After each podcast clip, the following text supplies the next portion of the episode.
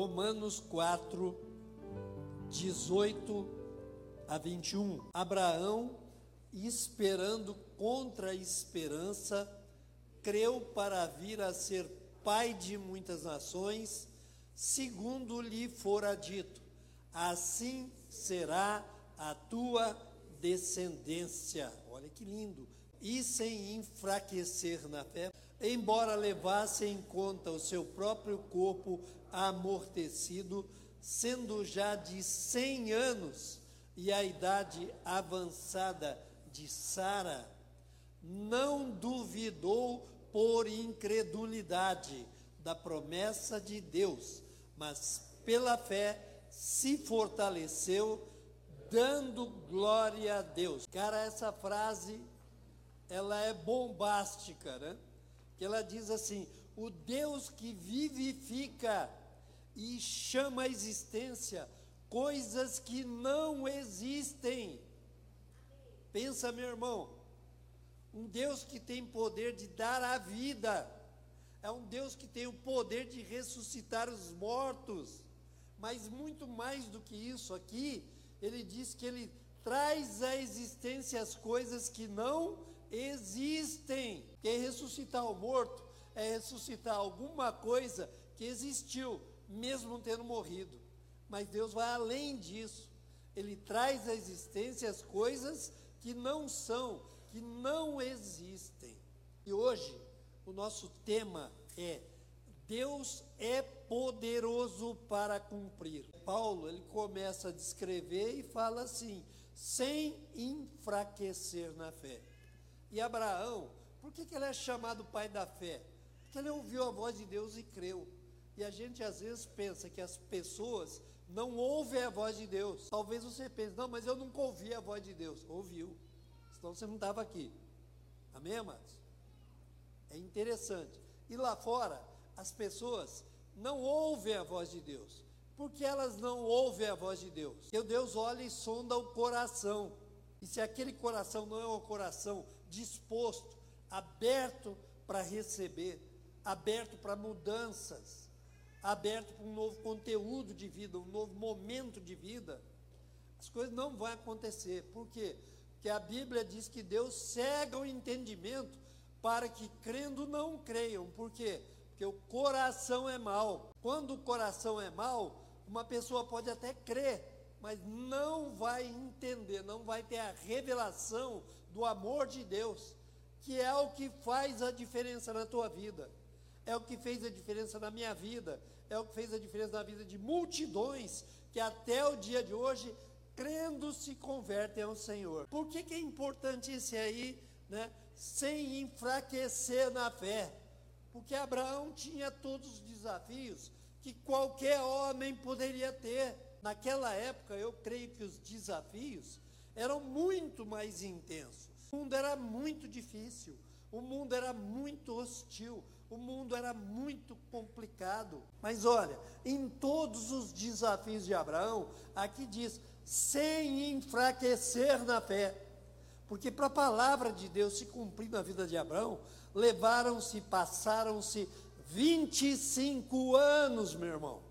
Já converti, foi uma barca e até hoje eu espero muita coisa em Deus. Por isso que esse passo a passo é tão importante. E eu vou te contar, eu e você temos capacidades, habilidades, competências, um monte de coisa. Mas chega um momento que você chega no teu limite, não dá mais. E você vai enfraquecer. Você vai desanimar, você vai desistir, você vai deprimir, alguns se suicidam, essa é a realidade do ser humano. Mas existe uma coisa que é poderosa: é quando Deus vivifica o teu espírito no homem interior. Esse enfraquecer significa o quê? Significa que nos momentos dos desafios, se você se fizer fraco, você vai perder. Por isso que a palavra de Deus diz: diga ao fraco, sou forte. Então não interessa a tua condição.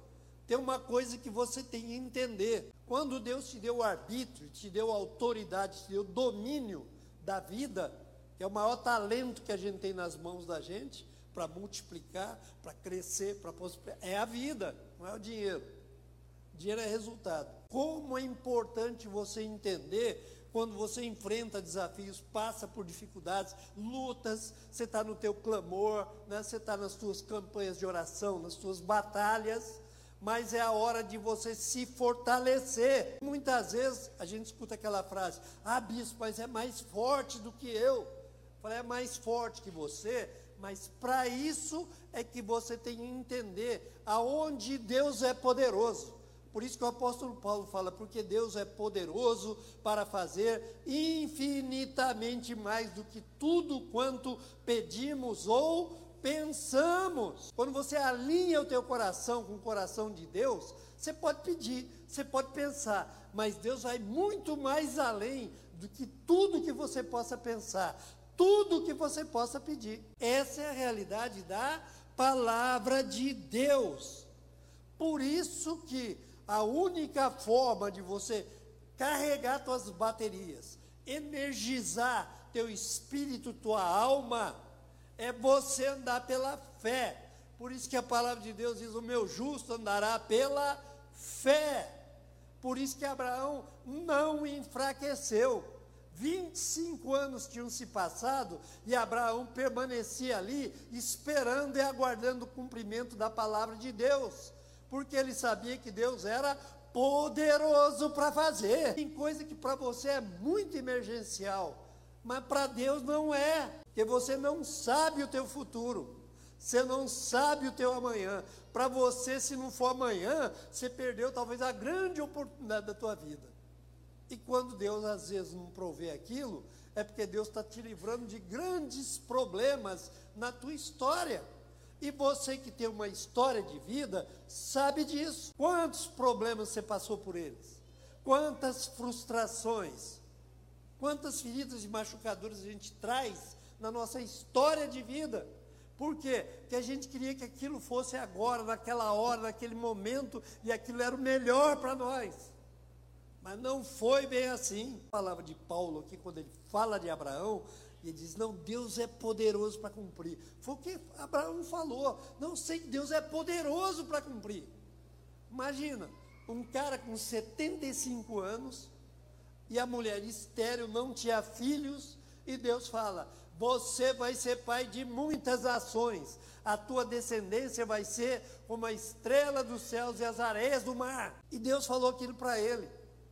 E ele creu que Deus era poderoso para fazer. Às vezes você está no teu trabalho, às vezes está na tua família, tem situações no teu casamento, pendências em relacionamentos. Às vezes você está na tua célula, na tua equipe, e você não vê solução para aquilo ali. Mas a solução está no teu coração. Amados, quando você tem fogo, você tem fogo dentro de você, não tem o que apaga aquilo ali. A vida de Deus é uma energia que não tem, não tem o que se compare, né? Como força, como alento, como fôlego na vida de uma pessoa. Por isso que o cristão sabe que ele vai morrer, mas ele sabe que ele vai passar da morte para a vida e ele sabe que Deus é poderoso para cumprir. Foi assim que Abraão ofereceu Isaac, foi assim que o próprio Deus ofereceu o filho, e o filho confiou no pai e sabia que o pai ia cumprir a sua palavra de novo. E muitas vezes a gente não consegue passar pelos vales da vida, a gente tromba com as paredes, com as muralhas, né, com, as, com os buracos da história, e a gente não consegue sair daquele círculo vicioso, porque nós precisamos ter uma experiência poderosa com Deus. Só assim porque esse texto diz: o Deus que vivifica, vivifica. Então, quando você tem a chama de Deus dentro de você, quando você tem a marca do Espírito Santo dentro de você, isso vai fazer você ser mais do que vencedor, com toda certeza. Não interessam circunstâncias, situações, problemas. Na terra nós fazemos um monte de coisa. Mas o que Deus faz, homem nenhum pode fazer, nem na tua vida, nem na tua história, nem na tua família, nem no teu presente, nem no teu futuro. Essa é a grande realidade. Amém, queridos? Muitas vezes a gente olha uma situação como uma coisa perdida e ela não é perdida.